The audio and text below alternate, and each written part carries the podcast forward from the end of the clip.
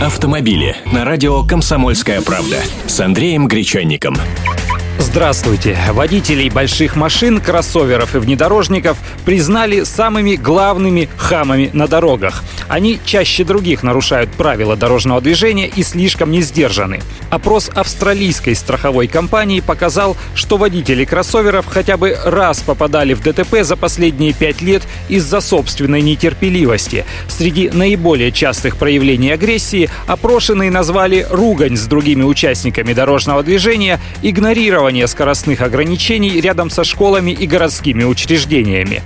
На слишком агрессивное поведение владельцев больших машин указали более половины респондентов. Самое интересное, что предположение о большей злобе молодых водителей не оправдалось, поскольку две трети владельцев больших машин – женщины в возрасте от 25 до 49 лет, а также мужчины в возрасте за 50. Автомобили с Андреем Гречанником.